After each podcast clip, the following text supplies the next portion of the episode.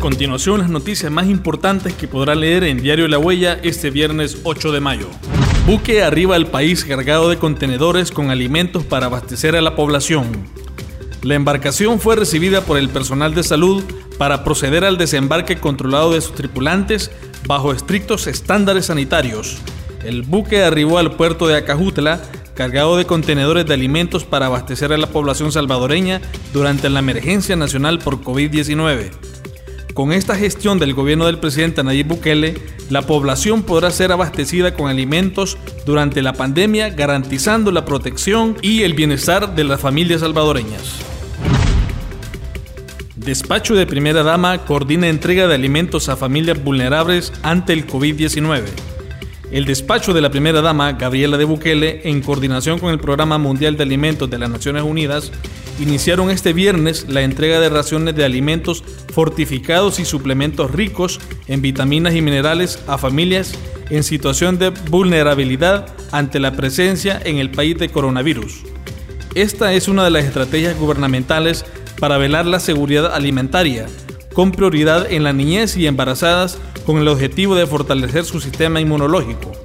Con el apoyo de efectivos militares, este día se entregaron las primeras 200 canastas alimenticias a familias que habitan en ocho cantones del municipio de Coatepeque, en el departamento de Santa Ana.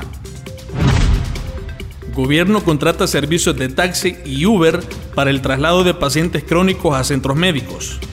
El ministro de Obras Públicas y Transporte, Romeo Rodríguez, aseguró que la institución que dirige está procurando la contratación de servicios de taxi y Uber para el traslado de pacientes con enfermedades crónicas a centros médicos como parte de las acciones para paliar las necesidades de movilización de algunas personas tras la suspensión del transporte público durante la cuarentena especial iniciada el día de ayer.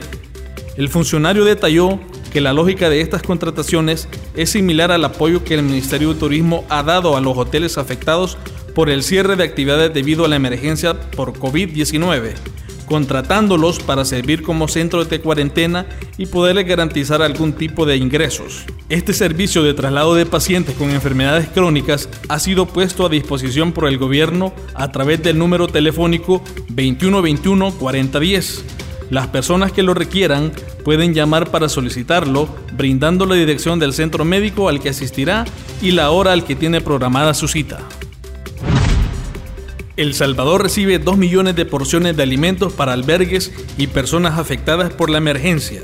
El gobierno de Salvador continúa recibiendo el respaldo de la empresa privada para la atención de las personas afectadas por la emergencia que ha provocado la pandemia del COVID-19. Este viernes, el comisionado presidencial para proyectos estratégicos, Luis Rodríguez, y el viceministro de Salud, Carlos Alvarenga, agradecieron a la empresa Nestlé el donativo de 2 millones de porciones alimenticias en beneficio de miles de salvadoreños durante la emergencia. Son más o menos unas 70 mil eh, personas vistas eh, beneficiadas con el apoyo de una sola empresa, que es Nestlé. Estamos hablando de más o menos unas 70, 75 mil personas. Es una cantidad enorme y es un apoyo permanente que, el, que nosotros hemos estado eh, recibiendo de parte de ellos en, eh, de manera gradual, eh, de manera permanente, de manera constante y abiertos a ir sacando una serie de capítulos especiales, empezando con los centros de contención, yéndonos a las zonas más necesitadas, yéndonos a las zonas más necesitadas en el Gran San Salvador, yéndonos a los sectores niñez, yéndonos a los sectores eh, deportistas que obviamente se han visto afectados en, en ninguna forma ellos han dicho eh, que no a nada. En detalle, la firma suiza aportó 15.900 unidades de cereal, 2.500 tazas de café servidas, 100.000 tazas de café entregadas al equipo médico, 1.500 pupusas en los diferentes centros de cuarentena, más de 30.000 unidades de sopa y más de 2.500 bolsas de leche, entre otros. Por su parte, el gerente de Nestlé en El Salvador, Rodrigo Romera, reconoció la disposición de las autoridades de gobierno por facilitar el vínculo para trabajar de manera articulada.